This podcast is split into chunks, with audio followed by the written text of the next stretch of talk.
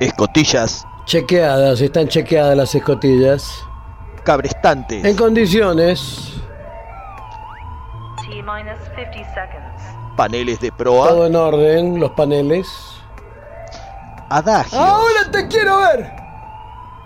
Ah, no sé, no traje. T-minus 40 seconds. Atención, los calderones. Están funcionando en su esplendor máximo.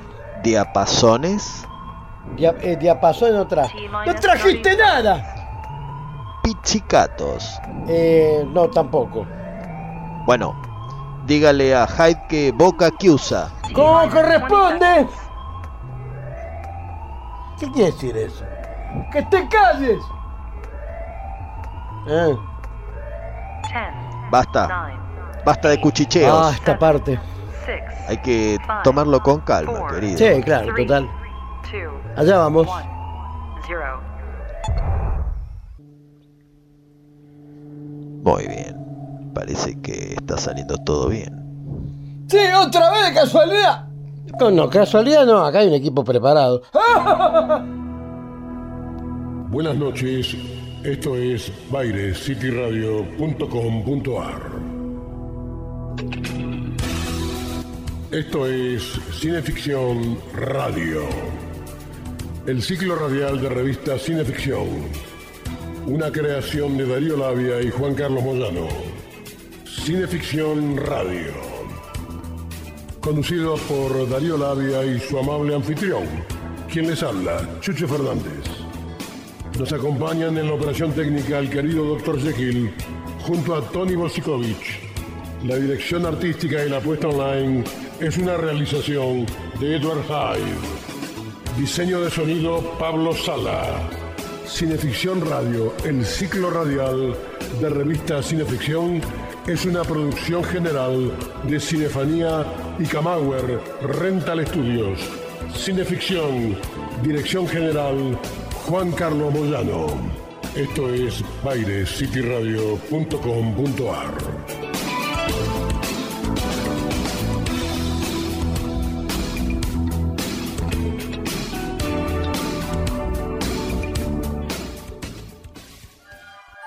fue lo que pasó?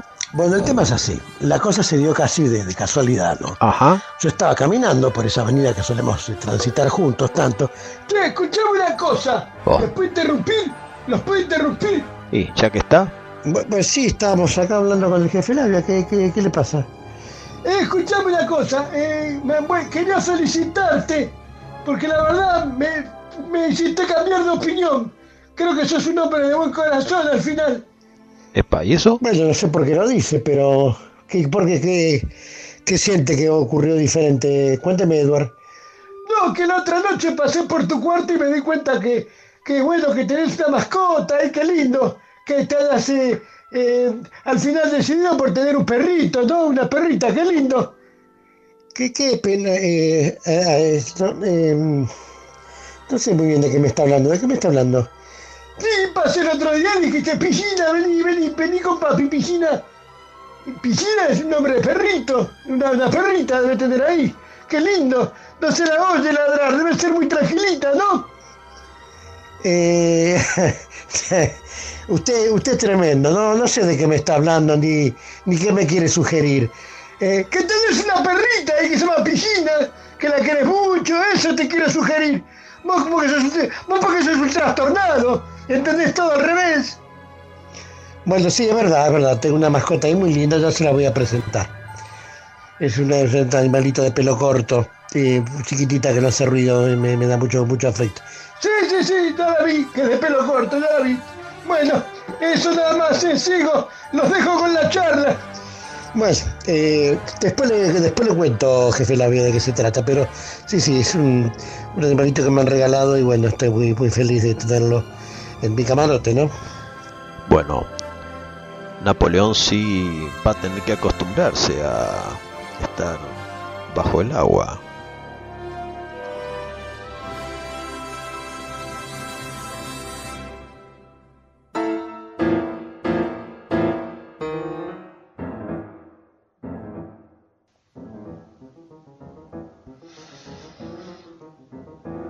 Dice Madame Blavatsky. Enseña la ciencia esotérica que cada sonido en el mundo físico despierta un sonido correspondiente en los reinos invisibles e incita a la acción alguna u otra fuerza en el lado oculto de la naturaleza.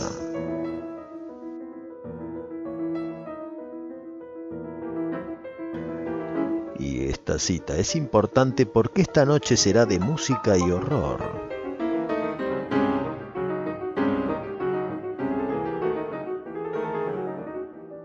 Todos sabemos que la música aquieta las fieras y que su ausencia inquieta al corazón humano. Todos sabemos que los acordes menores infunden desasosiego y los mayores certidumbre.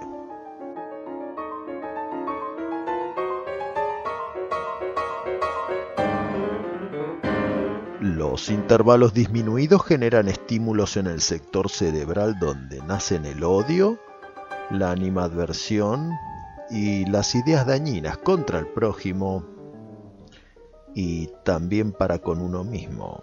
En cambio, los acordes dominante con séptima bemol inspiran misericordia, confianza y nobleza. Los de séptima mayor promueven sensación de maravilla.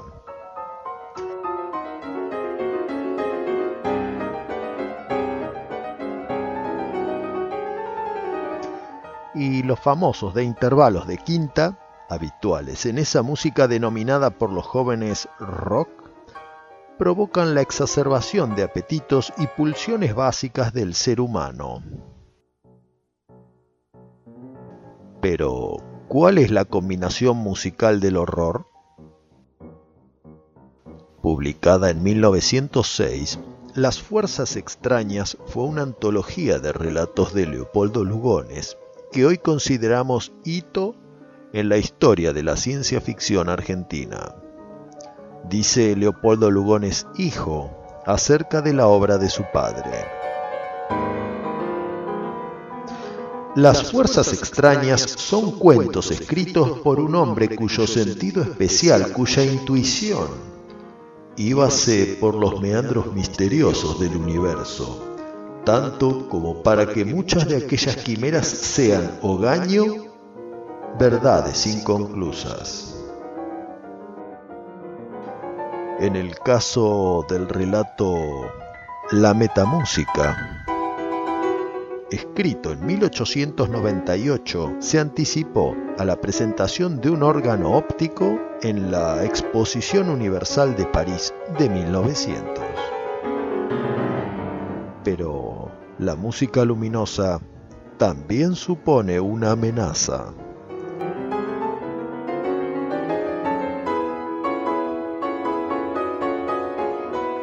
Que cada uno juzgue por sí mismo con este relato de Lugones que de inmediato Chucho nos ofrendará.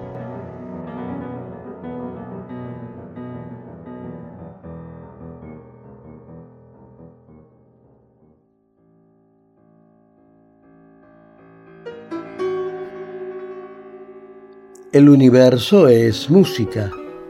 Pitágoras tenía razón, y desde Timeo hasta Kepler, todos los pensadores han presentido esta armonía.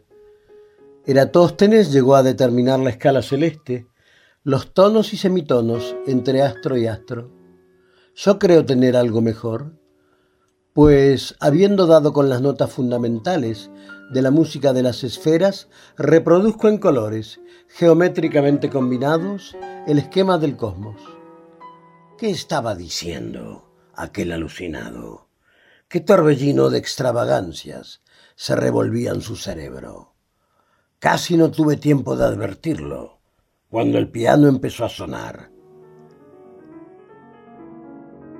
Juan volvió a ser el inspirado de otro tiempo, en cuanto sus dedos acariciaron las teclas. Mi música, seguía diciendo, se halla formada por los acordes de tercia menor, introducidos en el siglo XVII, que Mozart mismo consideraba imperfectos, a pesar de que es todo lo contrario. Pero su recurso fundamental está constituido por aquellos acordes inversos que hicieron calificar de melodía de ángeles la música de Palestrina. En verdad, hasta mi naturaleza se conmovía con aquellos sones. Nada tenían de común con las armonías habituales, y aún podía decirse que no era música en realidad. Pero lo cierto es que sumergía el espíritu en un éxtasis sereno, como quien dice, formado de antigüedad y de distancia. Juan continuó. Observa en la pantalla la distribución de colores que acompaña a la emisión musical. Lo que estás escuchando es una armonía en la cual entran las notas específicas de cada planeta del sistema. Y este sencillo conjunto termina con la sublime octava del Sol, que nunca me he atrevido a tocar, pues temo producir influencias excesivamente poderosas. ¿No sientes algo extraño? Sentía, en efecto, como si la atmósfera de la habitación estuviese conmovida por presencias invisibles.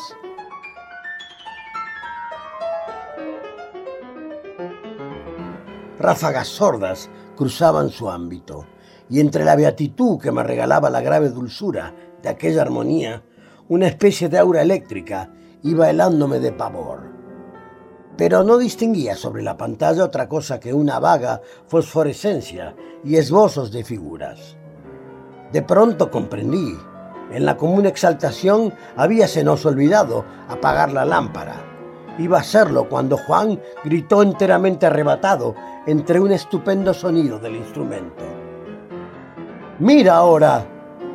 Yo también lancé un grito, pues acababa de suceder algo terrible. Una llama deslumbradora brotó del foco de la pantalla.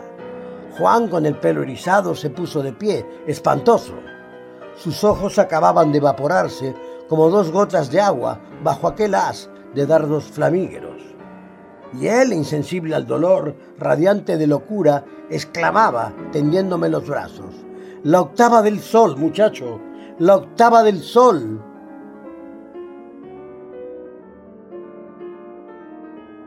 La octava del sol también mueve de su letargo ánimas melifluas que forman un pentagrama. Y abrimos una clave de sol y anotamos un bemol. Chucho Fernández y un sostenido, Darío Labia. Y con esa armadura en las dos horas siguientes entonaremos una nueva Cineficción Radio.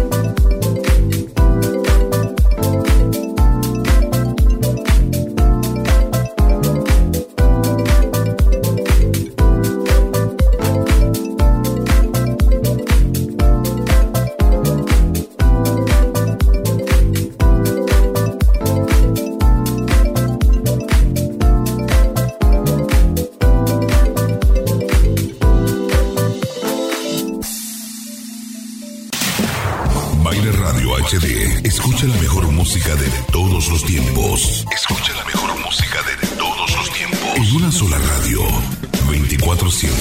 Solo acá en 24-7. Solo acá en TWCH. Para el planeta. Buenos Aires, Argentina. Buenos Aires, Argentina.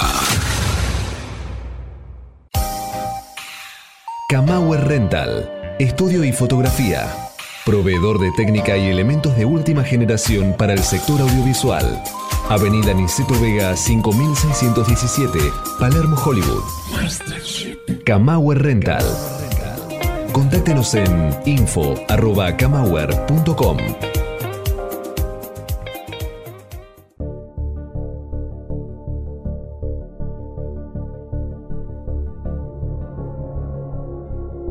Estás escuchando Cineficción Radio por Baire City Radio y Baires Radio HD. Y ahora en esta noche dedicada a música y horror, le doy las buenas noches y la palabra a mi amigo, camarada Chucho Fernández. ¿Cómo le va? ¿Cómo fue la semana? ¿Cómo le va, jefe Labia, nuevamente? Bien, me fue bien en la semana. Fue una, una semana particular, eh, muy simpática, ¿no? Con, bueno, eh, me acompaña ahora, desde ahora, en, en mi camarote, ¿no? En, el- en mi cuarto, como dice tan desubicadamente Edward. Sí, es lo mismo, es lo mismo, vamos al grano. Te escucho.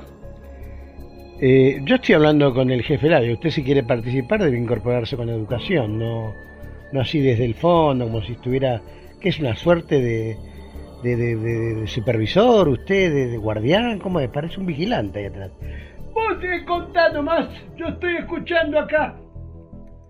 Bueno, como le decía, jefe, no, la, incorporación de una, de una mascota. Sí, sí, detalles. Bueno, una mascota, sí. Piscina le puse, muy, muy, muy, muy simpático, me pareció, y ¿Por qué piscina? qué sé yo por qué piscina, se me ocurrió ese nombre, es, es como le digo. Ah, es como le decís, pero ¿cómo se llama? ¿Cómo se va a llamar? Piscina, se, se llama piscina. Y bueno, estoy muy, muy, muy, muy, muy enfrascado ¿no? en, ese, en ese afecto nuevo, en, en ese cariño que dan los animalitos, ¿no? Y es tan particular. Sí, sí, sobre todo. Eh, bueno, y, y estoy contento, es formidable estar ahí a- a- tan bien acompañado. Eh, bueno, y mm, bien, bien, eh, le, le- le cuesta andar a- todavía así por, por la nave, ¿no? Eh, eh, pero bueno, cada tanto sale a pasear. Sí, yo la he visto. Sí, sí, sale a pasear, sí, sí. Sí, va a la cocina mucho. Ah, la vio, mire qué bien que la vio por la cocina. Bueno, eh, bueno, y me fue bien, me fue bien, estoy con esto. Bueno, para redondear con, con el tema de la mascota, con piscina, que la, la pasamos muy bien. Es una linda compañía, ¿no? Para un hombre solo como yo. Para un nombre, ¿cómo? Para un hombre solo como yo. Sí, además. Bueno, es lo que es lo que. eh, usted sabe que Edward eh, tiene esos problemas, ¿no? Bueno, vamos a la corta que se, se nos va el programa. Bueno, eh, eso fue todo. Eh, mm, después seguimos charlando si quiere, mm, querido jefe. Pero bueno, sin entrar en detalles, es eso solamente. Bueno, como de costumbre, mandar un fuerte abrazo a Fede Bimeyer y Santiago Dorrego, los timoneles de Tenetecno que cumplen 500 programas. Así es, 500 programas. ¿Qué le parece? Imagínese, Chucho, cuando nosotros lleguemos a, a semejante friolera. Hay que ver si llegamos a los 50, porque como viene la cosa... Bueno, también mandar un fuerte abrazo a Alexis Puig, que ahora deja de estar los sábados y pasa a estar de lunes a viernes a las 23 horas.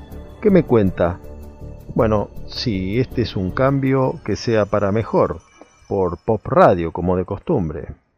También un saludo grande a Seba de Caro, que está también de lunes a viernes, pero a la mañana en Un Mundo Feliz por Radio Sí.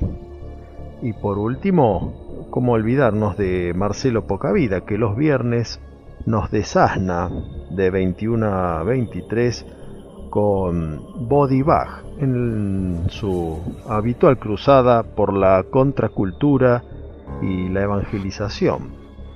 También mandar un saludo a Nico Cortese, Nico Cortese Tatú, el tatuador especializado en motivos del cine clásico de terror que tanto nos gusta. Y también un fuerte abrazo a Futark Remeras, que es nuestro nuevo punto de venta ahí en Las Cañitas y bueno, con entrega a todo el país. Futark Remeras, Futark es F-U-T-H-A-R-K, Futark Remeras, son remeras como usan ahora los jóvenes con motivos algo macabros, pero son motivos de vida. Sí, señor. Y por último, un fuerte abrazo a todos nuestros ilustradores. Claro que sí, a Elmo Rocco. Bueno, Elmo Rocco merece un pequeño un pequeño párrafo porque esta semana salió una nota en el prestigioso diario La Nación acerca de el recordado programa de Narciso Ibáñez Menta, El Pulpo Negro. Y bueno, ahí en la impronta que ha dejado culturalmente el dicho programa, el cronista Guillermo Curau destacó que en nuestra revista se está publicando una serie de cómics inspirados en los asesinatos del pulpo negro y se publicó justamente como botón de muestra el cómic que hizo El Morroco, que fue el asesinato del personaje de Alfredo Iglesias. Y bueno, Elmo, llegaste a las grandes ligas. También hay que mencionar a Diego Puglisi, nuestro querido amigo alma mater del chifladoseo, a Gabriela Rodas, a Pablo Canadé, a Miguel Ángel Collado y a nuestros amigos rosarinos Esteban Tolg y Diego Fiorucci. También mandarles un gran abrazo a nuestra Legión extranjera, Carlos Díaz Maroto, José Paparelli en Madrid, a Eduardo Manola en, en el norte, en Cataluña, y una mención especial para Marcos Palacio, que desde su blog Cosmo Versus siempre está atento a cada uno de nuestros programas y compartiendo entre la Grey cinéfila y los que le gustan esta literatura aberrada de lo fantástico. Por último, pero no menor, nuestro habitual saludo al maestro Tony Bosikovic. Sí, Musikovic Argentina.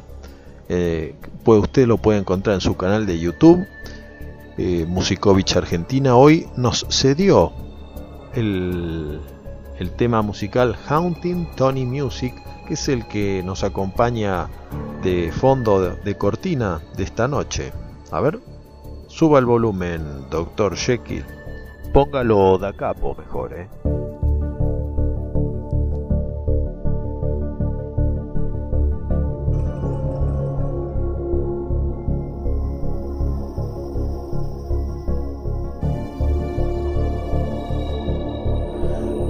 Vio que swing que tiene Musikovic.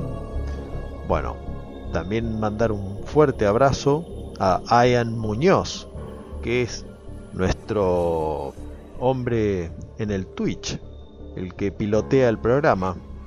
¿Qué es el Twitch? Eso Chucho usted no lo sabe y yo lo estoy empezando a... Vaya a saber lo que es el Twitch. Es como la piedra filosofal tal vez. Basta de cháchara es hora de ir a la tanda musical para relajar un poco el valero y a la vuelta se nos viene un programón cineficción radio especial música y horror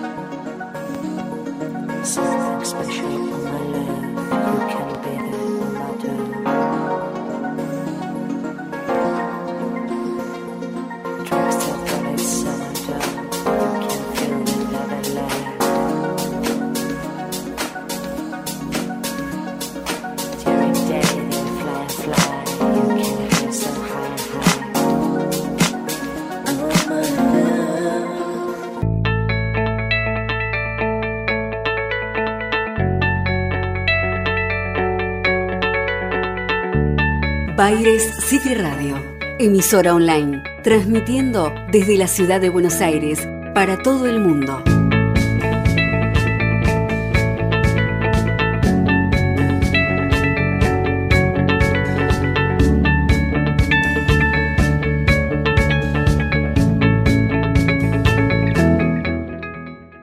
caer mi furia con gran venganza y terrible ira Cineficción.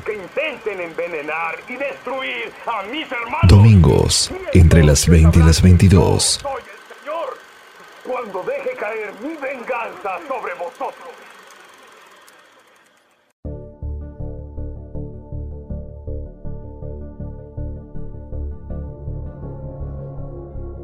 Esto es Cineficción Radio, tercer acto, por Baire City Radio y Baires Radio HD.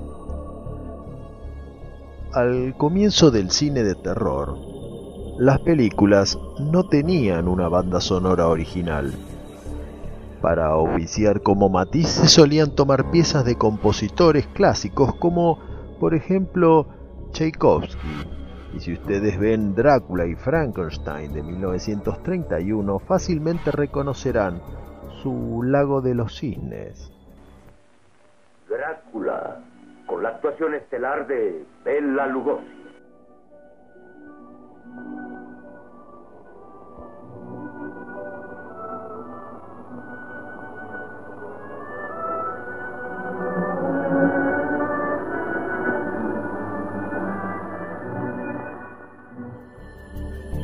Esto sería así hasta que RKO produjo un hito del cine fantástico, King Kong, para el cual encargaron una partitura original al que hoy reverenciamos como primer gran compositor de Hollywood, el austríaco Max Steiner. Steiner creó una música sin precedentes, llenas de acordes inusuales, estridencias, efectos de ruidos. Oscar Levant, también compositor, describe King Kong como un concierto de Steiner con fotogramas de acompañamiento.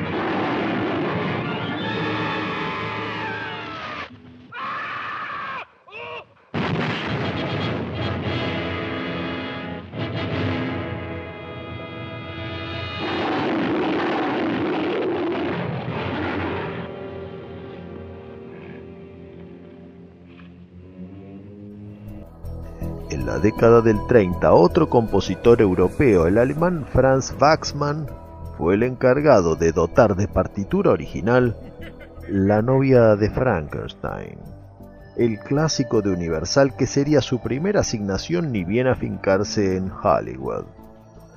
Nuestro especialista en bandas sonoras, Eduardo Manola, que nos desasnó la historia de esta partitura en el número 6 de Cineficción, destaca el tema La creación, verdadero poema sinfónico que acompaña la reanimación de la novia e intercala el leitmotiv del monstruo a modo tal vez de parodia de la famosísima Marcha nupcial de Mendelssohn.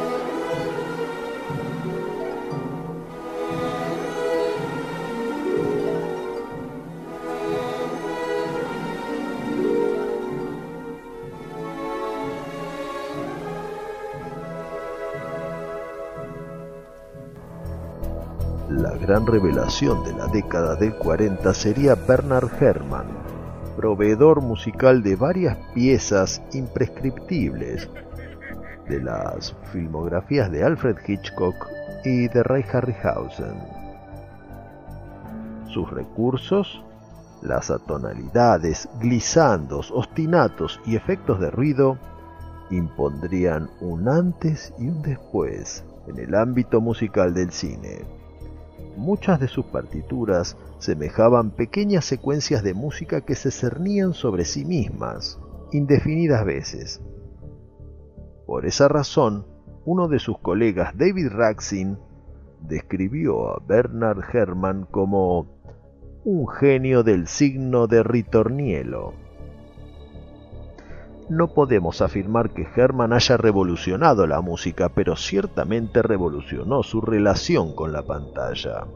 Y si no, oigan a Laird Krieger interpretando el concierto macabro mientras se incendia el teatro y Linda Darnell se angustia.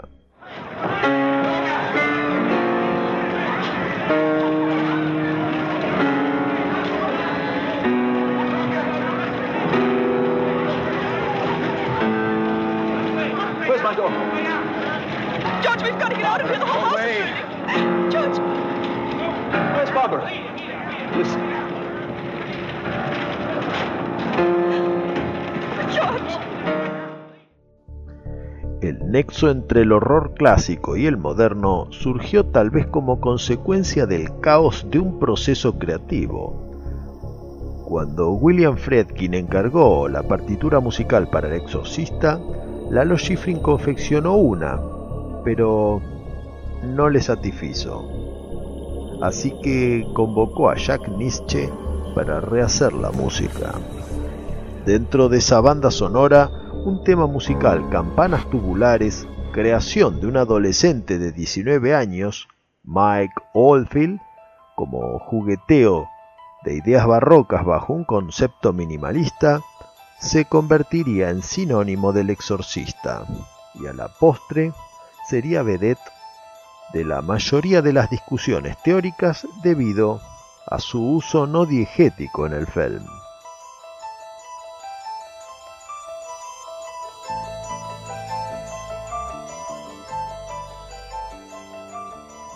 Podríamos seguir tres o cuatro horas más citando compositores influenciales y también los ignotos,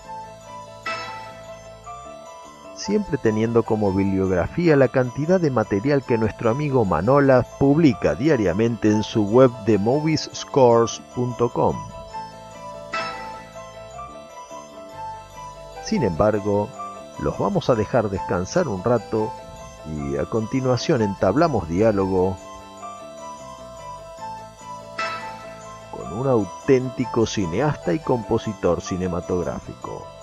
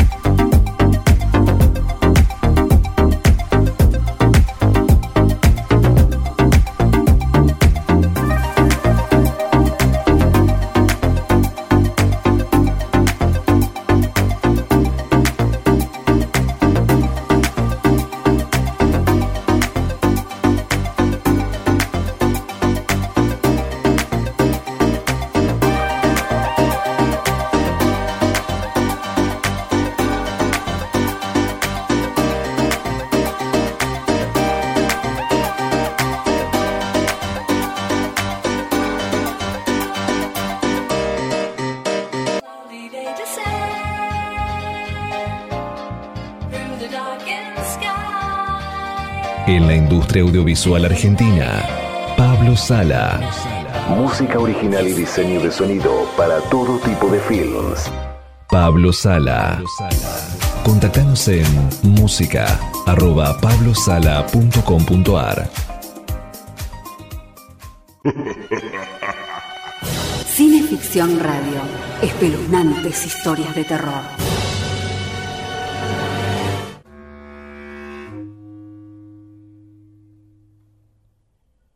Me había hecho bastante amigo con Amadeo. Todas las noches hacíamos nuestra reunión de cofradía en el unicornio azul y terminábamos discutiendo con tanta pasión como quilombo. Era tal nuestra devoción por la pintura que podíamos reconstruir desde un Guernica hasta una mujer con tres cabellos.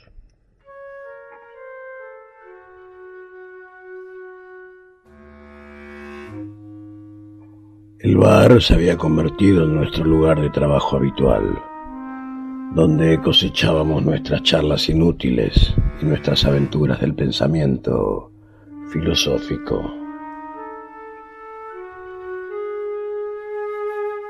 Una noche que se presentaba sofocante, además de lánguida y aburrida, como tantas de las noches nacidas en el unicornio. Amadeo muy amablemente me mostró un cuadro que había terminado el día anterior. La imagen estaba casi teatralmente escenificada. En el extremo derecho había un gato de angora blanco que yacía inmóvil, boca arriba, tirado en un charco de sangre a su alrededor. El animal tenía los ojos abiertos, como dos piedras espantosamente enrojecidos. Confieso que asumí una mezcla vertiginosa de infinita pena y sensaciones que alternaron angustia, ansiedad, miedo y curiosidad, todo junto e intenso. Su obra era, ¿cómo decirlo?, un puro retrato de la muerte que acompañaba al cadáver pintado y que congelaba el fin de su vida en un plano bidimensional. Amadeo no había retratado únicamente la muerte del animal, sino el hecho mismo de que ya no existiese. Es más, el gato había dejado de ser para convertirse en algo nuevo. Poseía una calma que inspiraba terror mis sentidos estaban alterados ante semejante obra. Me impresionó de tal modo que me detuve un largo rato, observando los detalles de esa pintura que expresaba el espasmo de la muerte. El cuadro era perfecto y estaba terminado. Únicamente le faltaba firmar con su nombre y dejar que la crítica hablara. Amadeo tenía la capacidad de interpretar a la muerte como nunca nadie lo había hecho antes. Y plasmarla en el lienzo fue esencial para poder recuperar su experiencia estética perdida. Desde aquella noche algo cambió dentro de él. Se convenció a sí mismo y convenció a los grandes críticos de poder lograr lo imposible, pintar un aspecto distinto de la muerte y emularla en un realismo pictórico para reconstruir lo muerto.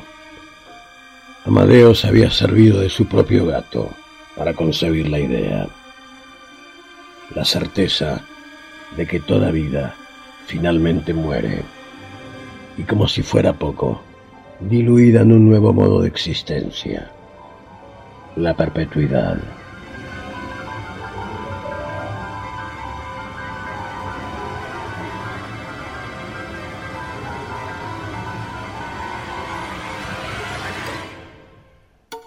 Seguimos en Cineficción Radio, cuarto acto por Baires City Radio y Baires Radio HD. Recién Chucho nos interpretaba un pasaje de La muerte retratada, relato del libro El Otro Gómez y otros cuentos insólitos, volumen aún inédito, cuyo autor es el entrevistado de esta noche. Se trata de un amigo de la casa que parece ser un hombre del Renacimiento en pleno siglo XXI. Hace ocho años, con producción de su hermano, escribió, dirigió, iluminó y musicalizó Sono Profondo, un giallo legítimo, que también protagonizó. Dos años después, redoblando la apuesta en todos los sentidos, ofreció Francesca, otro neogiallo que cosechó reconocimiento internacional. Más tarde hizo Los Olvidados, que permitió a Chucho crear su pesadillesco Chimango, y luego el neogiallo Abracadabra. Actualmente está lanzando un film antológico, A Night of Horror, Nightmare Radio, coproducción entre Nueva Zelanda y Argentina que por estos momentos se estrena en los Estados Unidos de la mano de Uncorked Entertainment y en España a través de Dark, canal especializado en horror. Pido perdón por tanta verborragia para presentar a Luciano Onetti, pero es imposible resumir brevemente su foja de servicio, ya que está en todas las facetas creativas del cine. Y de hecho, también la cortina que acompañó a Chucho y que nos sigue acompañando en este bloque es el primer track de su disco Doppelganger. Decía John Ford al presentarse, soy John Ford y hago westerns. ¿Cómo te definís a vos mismo, Luciano? ¿Como cineasta visual o compositor que decora sus partituras con fotogramas? Mi nombre es Luciano Netti y soy un impostor. Un impostor de la música, de las letras y de los fotogramas. Digo impostor porque cuando empecé con todo esto lo hice apropiándome de diferentes estilos y formas en las que otras obras se hicieron mucho antes. Y empecé jugando a ser lo que por ese momento no era, un director de cine, un músico y un escritor. Hoy puedo decir que voy superando día a día el síndrome del impostor y me considero las tres cosas. Además de las partituras para tus propias películas, también hemos escuchado con mucho agrado tu paleta sonora en Punto Muerto, el policial de misterio de Daniel de la Vega. ¿Qué técnicas utilizas para componer? Bueno, en cuanto a la música, hace ya muchos años que vengo trabajando con Daniel de la Vega. Empezamos con Ataúd Blanco, seguimos con Punto Muerto, que creo que ese fue mi mejor trabajo en cuanto a la música. Y bueno, la idea era hacer algo que fuera con estilo policial de los años 40. Tuvo muy buenas críticas, tanto la, la película como la música eh, ganamos eh, muchos premios. Y bueno, y ahora estamos trabajando con su nuevo film, el, al tercer día. Bueno, la manera que tenemos de trabajar es que Daniel me manda la, eh, la peli dividida en, en, tres actos y él ahí me da la libertad de hacer lo que yo quiera. Y bueno, yo le voy enviando el material, él me hace una devolución, ya sea escrita por mail o por mensaje, por audio o actualmente por video, más moderno. Y, bueno, de ahí van surgiendo la, modificaciones, arreglos o se descartan trabajos, músicas, pistas completas que han quedado a veces descartadas. Y una vez terminado, bueno, yo me contacto con el dios del sonido, de la edición de sonido, Germán Surace, que hace que, que mis músicas suenen más potentes aún de, de los que fueron hechas en realidad. Termina como resultado una obra de Daniel de la Vega. Lo que sí quiero decir eh, y es agradecerle, siempre voy a estar agradecido a Daniel por darme esa primera oportunidad de poder mostrarme como músico en, en, en películas de, de, de, nivel nacional. ¿Cómo cambió el ámbito del cine argentino desde que te diste a conocer con Sono Profondo hasta la fecha? Cuando me largué con Sono Profondo en 2012, en Argentina no se hacía tanto cine de género, mucho menos le, lo que tiene que ver con el, con el cine giallo. Eh, yo creo que el recorrido que tuvo la peli le metió ganas a otros directores para que se manden con películas un poco más arriesgadas. Igual lo de Sono Profundo yo digo que no tiene gollete, porque no eh, es algo que, que, hice solo y, con cero guita y, ni siquiera la considero hoy en día una película, sino más bien un experimento en, el cual yo podía delirar eh, visualmente y musicalmente.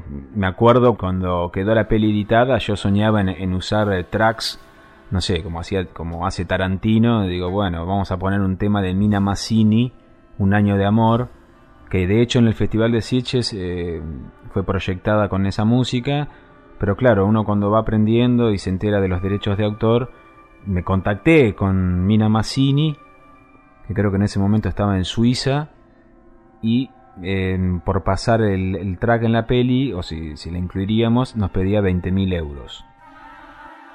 Vaya, no me puedo imaginar cuántas películas rodarías con semejante presupuesto.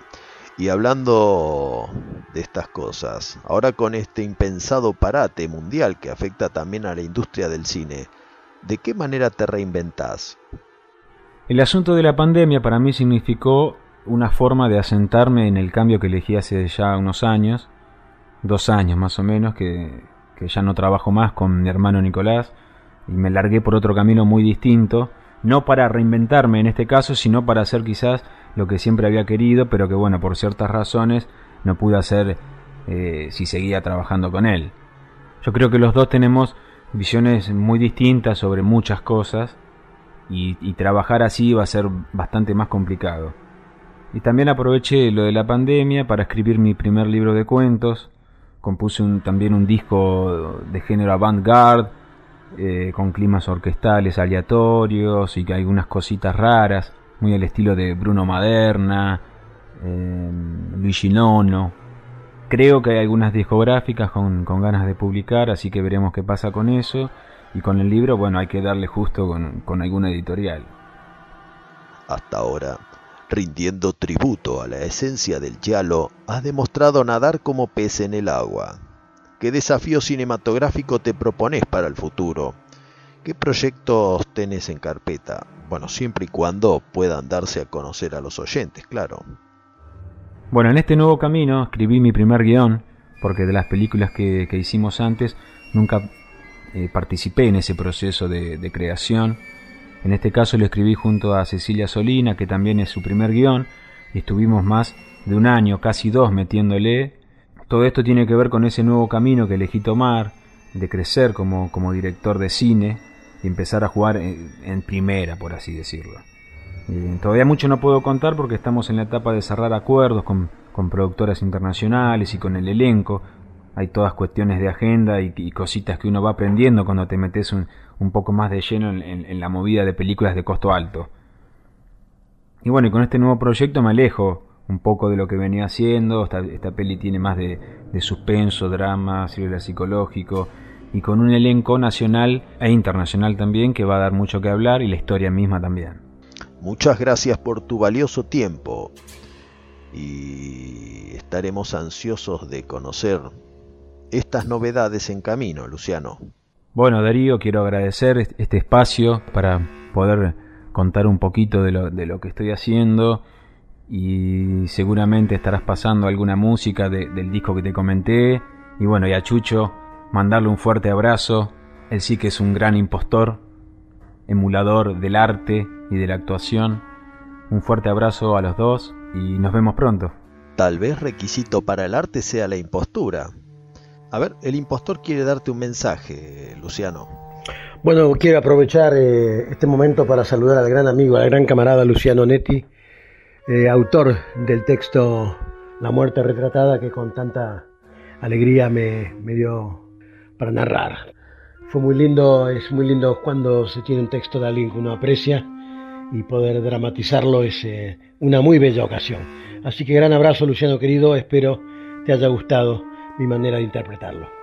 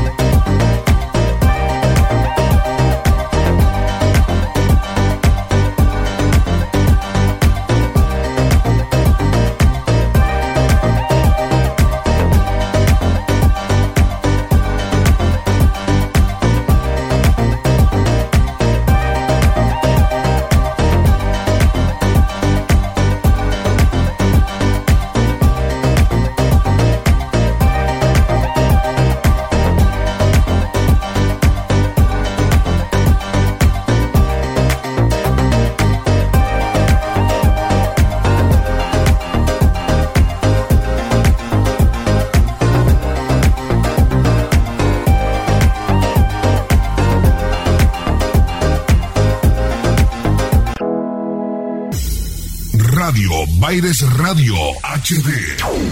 De Buenos Aires al país. No se deje intimidar por el cine y los matones de Marcelius Wallace. Cineficción. Para estar bien informado y esquivar todas las balas. Para adquirir cineficción, consulte en cinefanía.com.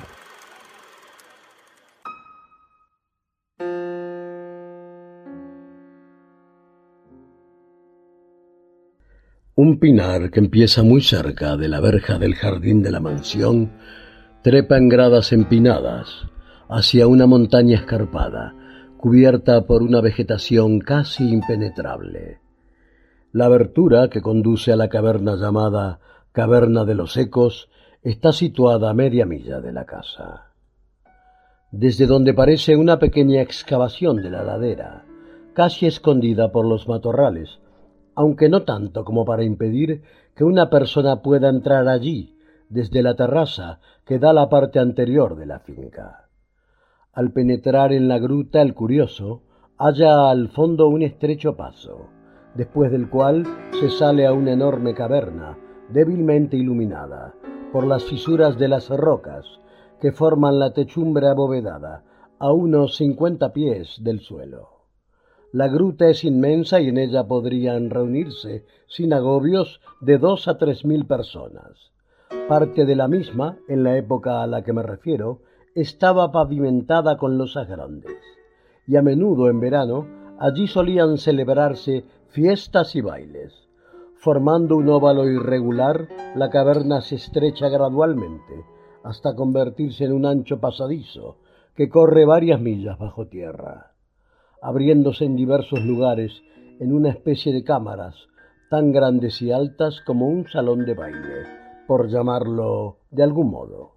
Pero al revés de éste, no es posible pasar a pie por las mismas, ya que están inundadas por el agua. Tales embalses naturales son al parecer insondables en su profundidad. En la margen de la primera cámara hay una pequeña plataforma con varios asientos rústicos. Allí es donde se oyen en toda su grandeza los fenomenales ecos que dan el nombre a la cueva. Una palabra pronunciada en susurros, incluso un suspiro, es repetido por innumerables voces burlonas, y en lugar de disminuir el volumen, como hace siempre el eco normal, el sonido aumenta cada vez más en las sucesivas repeticiones hasta que el final resuena como una detonación, retrocediendo luego como una queja por el pasadizo.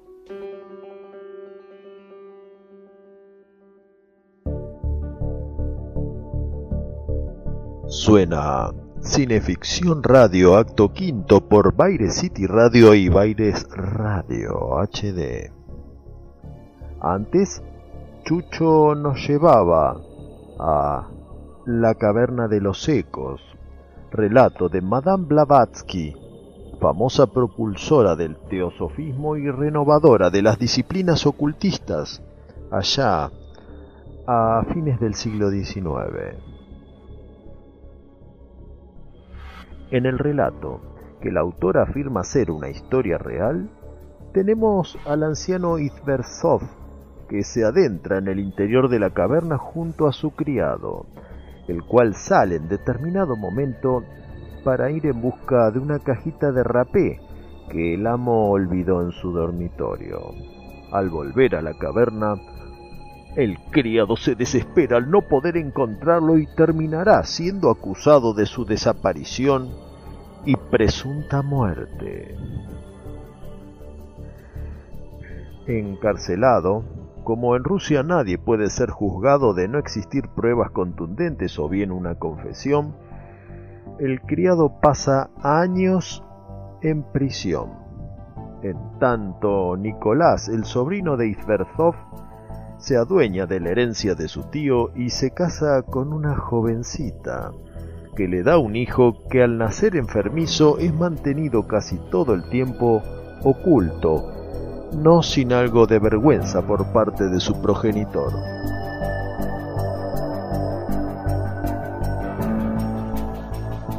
Diez años después de la desaparición de Itversov, llega al lugar un misterioso hipnotista húngaro, acompañado de un chamán tibetano con el que atrae la atención de los pobladores a través de portentos místicos. Un día, el hipnotista decide ofrecer una representación en la caverna, donde Nicolás celebra un baile junto a todos sus invitados. En un momento se memora que se cumplen 10 años de la desaparición del tío, y el compungido Nicolás cuenta, casi con lágrimas en los ojos, todos los detalles de esa fatídica jornada y cómo el criado sigue encarcelado sin haber confesado su crimen.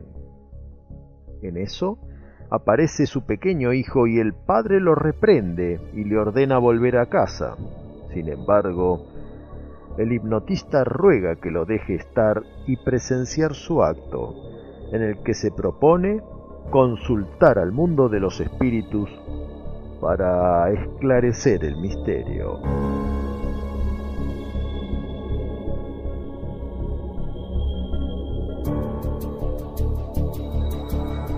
En la eterna música de las esferas, nos dice nuestra Madame, encontramos la perfecta escala correspondiente a los colores y también en el número, determinado por las vibraciones de color y sonido, en el que subyace cada forma y cada sonido. Podemos ilustrar estas correspondencias entre color y sonido con las figuras geométricas que expresan las progresivas etapas del cosmos.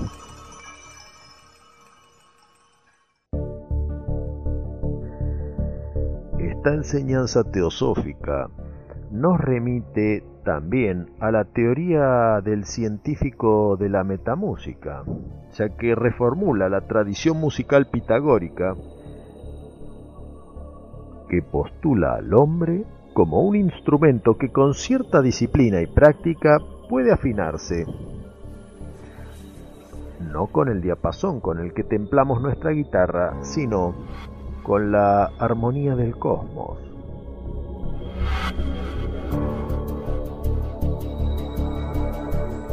Estos conceptos parecen demasiado metafísicos para comprenderlos y ustedes se preguntarán cómo se vinculan con el horror, pero si volvemos a la caverna de los ecos, seguramente lo comprenderemos mejor. Los dejo con la conclusión del relato de Madame Blavatsky en la voz de Chucho Fernández.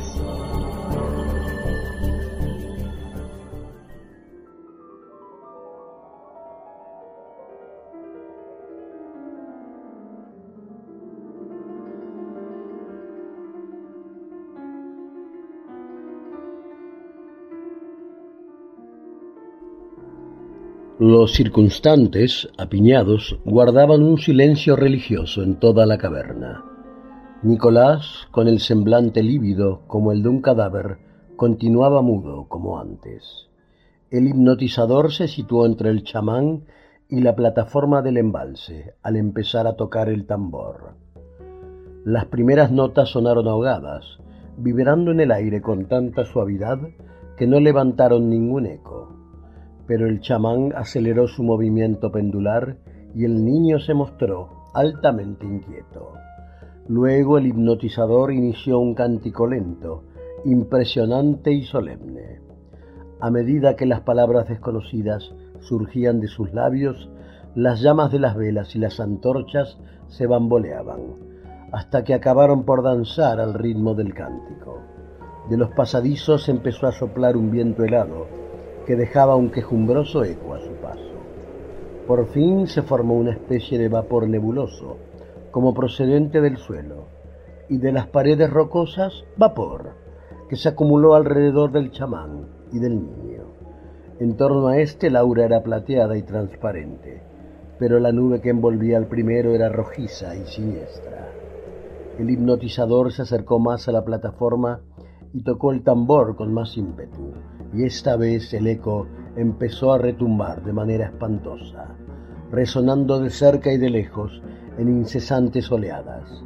Un gemido seguía a otro, cada vez más alto, hasta que el trueno pareció el coro de mil voces demoníacas surgiendo del fondo del profundo lago.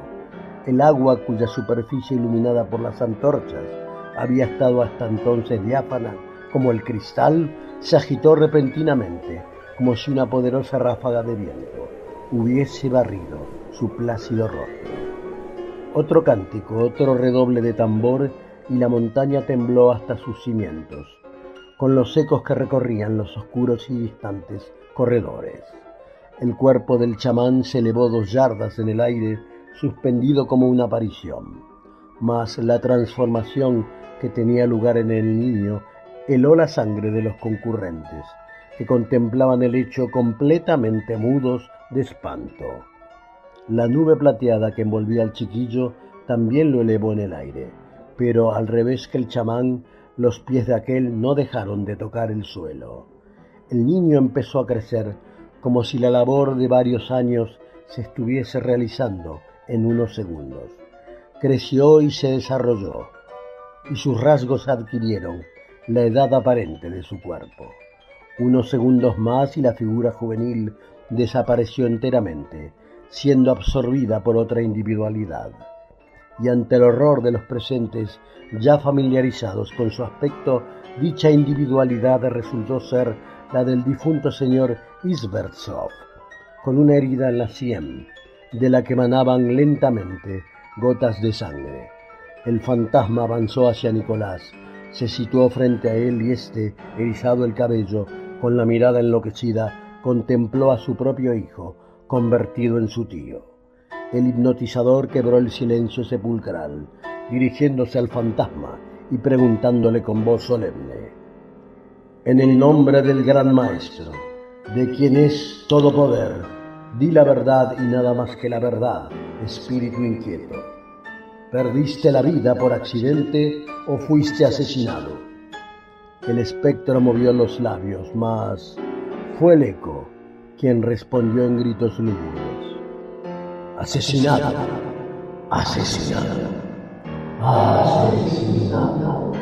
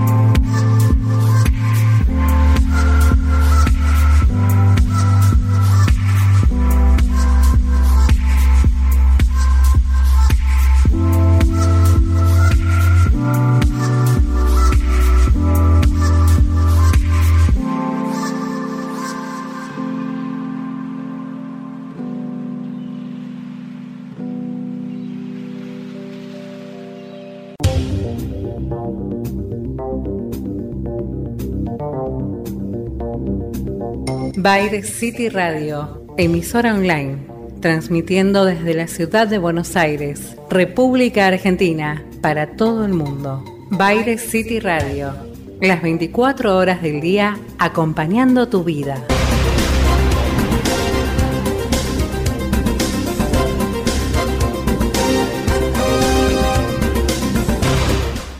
caer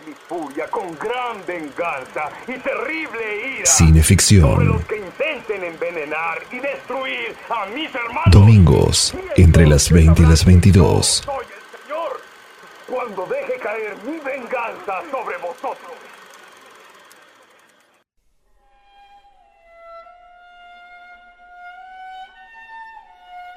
Para escuchar subrepticiamente las interpretaciones nocturnas de aquel viejo mudo, subía de puntillas el último y crujiente tramo de escaleras hasta la puntiaguda buhardilla.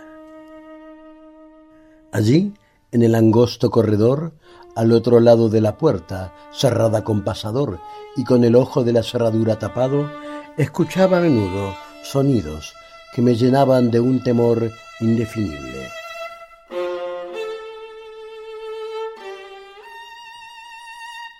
Un temor de vagos prodigios e inquietantes misterios. No es que los sonidos fuesen espantosos, pues no lo eran, sino que contenían vibraciones que no evocaban nada que fuera de este mundo y que en ciertos momentos asumían una calidad sinfónica que apenas podía concebir, que fuese producto de un solo músico.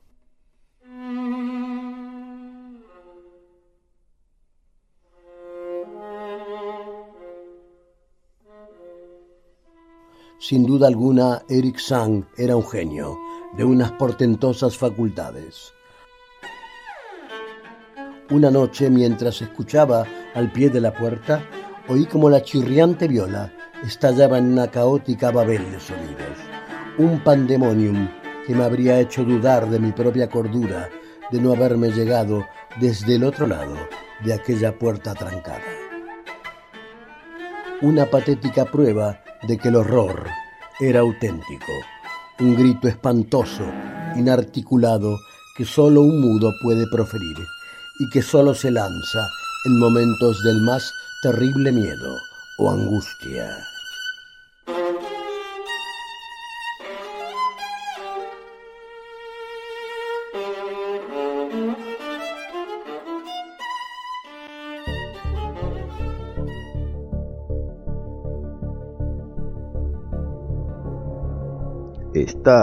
En Cineficción Radio, último acto por Baire City Radio y Baire Radio HD.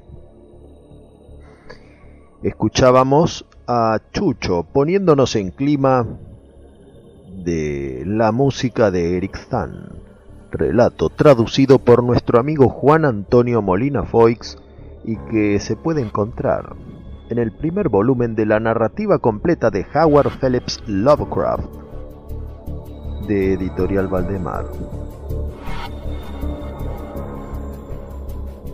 Al leer su versión del relato observamos la importancia de una buena traducción. Habrán visto ustedes en la web infinidad de ilustraciones inspiradas en la música de Eric Zahn, artistas serios y comprometidos con la causa que nos ofrecen al anciano músico ejecutando el violín y es que se trata de una traducción defectuosa de la palabra viol, término que utilizara el autor para referirse al instrumento musical de Eric Zahn, y que a primera leída se piensa que es un violín, pero según nos refiere el propio Molina Foix, Lovecraft aclaró las dudas en 1931 en una carta privada a Elizabeth Stoldrich, aludiendo a Eric Zahn como violonchelista y como evidencia se puede ver el manuscrito original en la John Hale Library de Providence.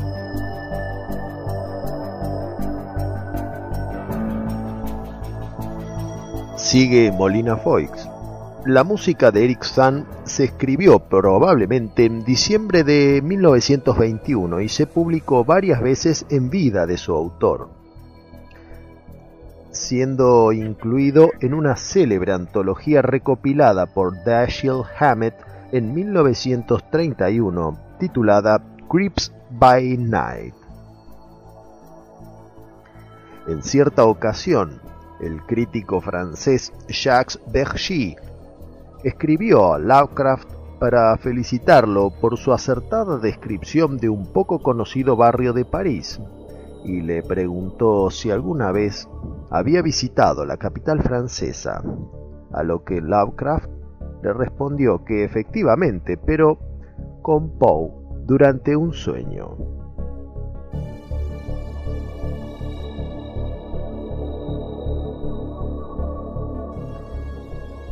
joven estudiante de metafísica en paupérrimas condiciones se aloja en una pensión de una inexistente calle de París, la Rue d'Auseil, habitada solamente por un inquilino más, el huraño Eric Zahn, que trabaja como músico en un teatrucho de las inmediaciones. Por las noches vuelve a su cuarto en el último piso y se la pasa tocando melodías mesméricas pero teñidas con resonancias extrañas, abismales. Sabemos que el abismo tiene un carácter doble. Es el todo porque es la nada. Por eso nos tienta a observar, pero también desquicia nuestra percepción y sentidos. Esto ocurre en las fuerzas extrañas de Lugones y se aplica también a Eric Zahn, que enfrenta con sus extrañas melodías y contrapuntos la agonía de ese abismo del que parece emanar un caos cósmico.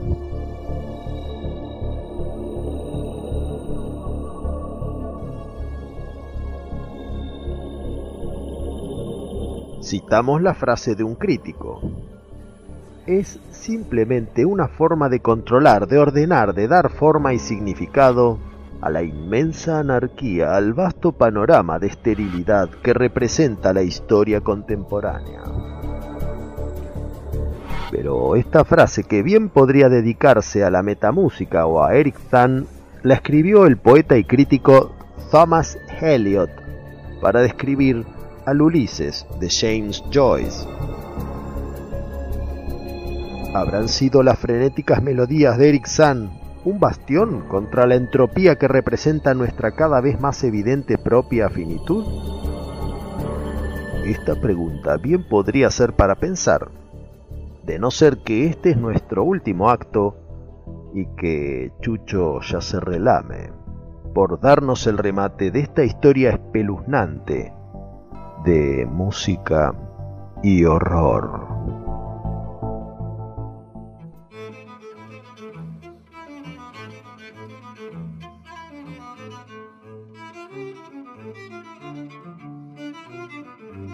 Sería inútil tratar de describir lo que tocó Eric Sang aquella espantosa noche. Resultaba más horrible que todo lo que había escuchado hasta entonces, porque podía ver la expresión de su rostro y me daba cuenta de que esta vez el motivo era el miedo más absoluto.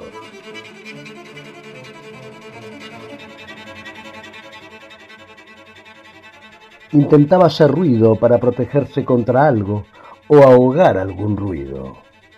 El que no podía imaginarlo, aunque me pareció que debía ser impresionante.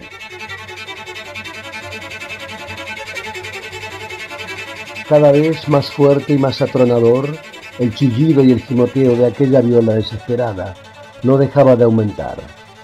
El músico estaba empapado en un extraño sudor y se contorsionaba como un mono, sin dejar de mirar frenéticamente a la ventana con la cortina echada.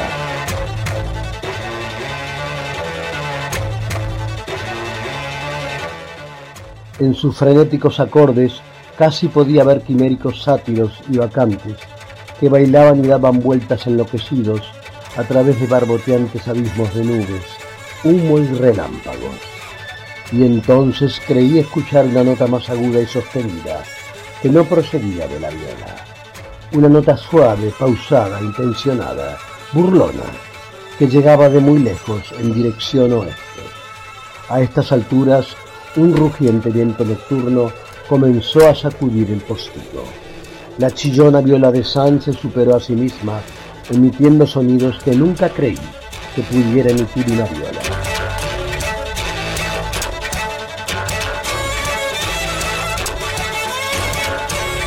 El viento sacudió todavía más fuerte el postigo que se soltó y comenzó a golpear la ventana. Entonces el cristal se hizo añicos y el viento helado se precipitó en el interior, haciendo chisporrotear las velas y crujir los folios de papel que había sobre la mesa. Miré a San y vi que no se daba cuenta de nada. Sus ojos estaban desorbitados, vidriosos, ciegos, y la frenética interpretación se había convertido en una irreconocible orgía al azar, mecánica, que ninguna pluma podría siquiera insinuar. Recordé mi antiguo deseo de mirar por aquella ventana, la única en toda la calle, desde la que se podía contemplar la ladera al otro lado del muro y la ciudad que se extendía debajo. Estaba muy oscuro, pero las luces de la ciudad siempre estaban encendidas y esperaba poder verlas entre la lluvia y el viento. Pero cuando miré desde aquella ventana, la más alta de la guardilla, mientras las velas chisporroteaban y la insensata viola aullaba al compás del viento nocturno, no vi que se extendiera a mis pies ninguna ciudad, ni que brillaran luces acogedoras en calles que pudiera recordar, sino solo la oscuridad del espacio ilimitado, un inimaginable espacio rebosante de movimiento y de música, que no se parecía nada a ninguno otro de este mundo. Y mientras permanecía allí, mirando aterrorizado, el viento apagó las velas en aquella antigua bordilla, dejándome en una drástica e impenetrable oscuridad, no teniendo ante mí más que caos y pandemonium. Y a mis espaldas la demoníaca locura de aquella viola que aullaba en la noche.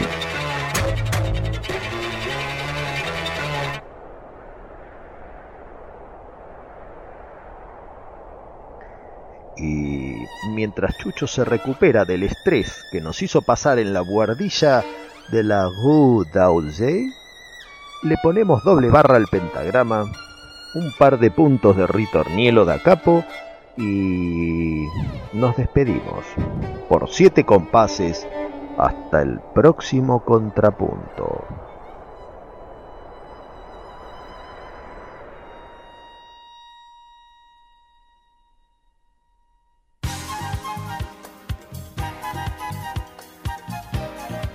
Bien, damas y caballeros, esto fue todo por hoy. Esto fue Cineficción Radio, el ciclo radial de la revista Cineficción.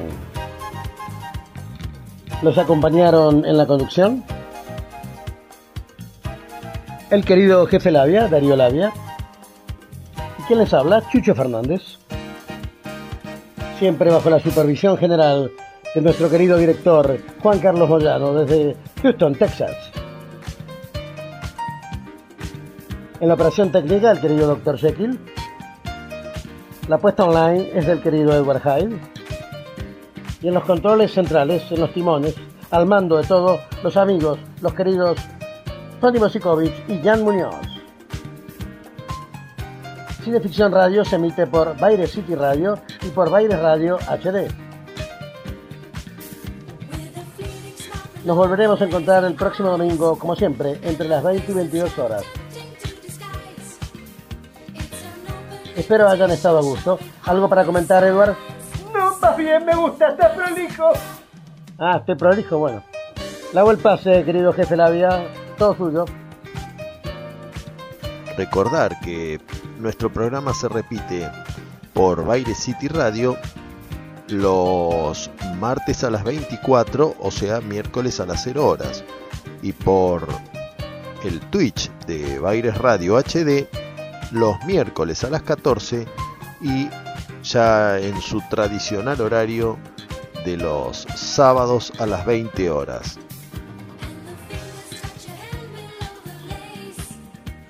Sugerirles a todos los oyentes que si tienen una idea, las ideas no se matan pero se roban y para cuidarlas, para protegerlas, qué mejor que registrarlas. Estudio Iacona los sabrá asesorar.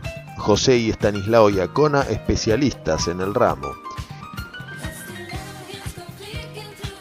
Quiero mandar un saludo a Bruno y Sergio Molina, los hijos de Paul Naschi. Usted recordará, Chucho, que el domingo pasado dedicamos el programa a la licantropía.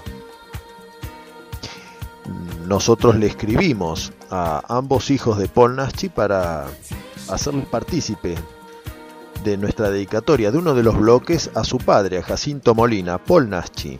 Nos mandaron una enhorabuena y bueno, es un estímulo más para seguir adelante con esta labor de amor que denominamos Cineficción Radio y que pronto tendremos grandes novedades, una de las cuales tiene que ver con el siguiente número de cineficción, en papel, claro está, en el cual volverá a tener un protagonismo fundamental cierta entrevista que acaba de hacer Marito Almada. Recordemos que Marito Almada, además de ser un profundo conocedor del cine de exploitation europeo, es el nexo entre nuestro programa y un querido colaborador que no tiene email, no tiene redes sociales, que es el pastor Sebastián Domisi, que él escucha a través de ciertas alineaciones astrales. Bueno, Marito es el que le manda el programa a través de cierta mensajería que ellos tienen. Así que un fuerte abrazo Marito y también al pastor Domisi, que está escuchándonos ahí en, en las llanuras de Quilmes.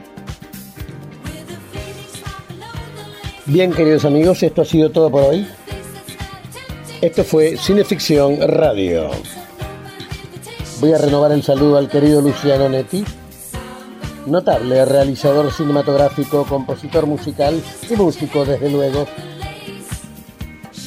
Hoy he narrado un texto de él, La muerte retratada, cuyo acompañamiento musical le pertenece. Gracias, querido Luciano, ¿eh? gran abrazo. Bien amigos, esto fue todo. Cuando quiera, doctor, pueden llevándoselo. Fuera del aire, gracias.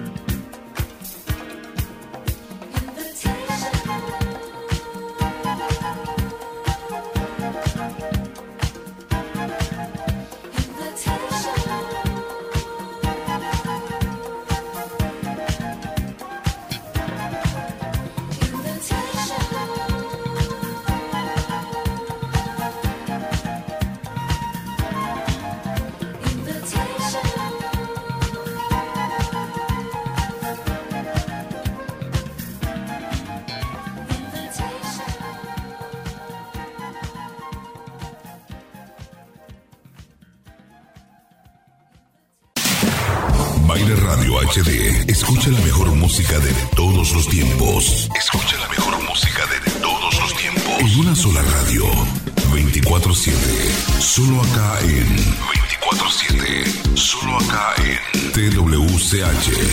Para el planeta. Buenos Aires, Argentina. Buenos Aires, Argentina.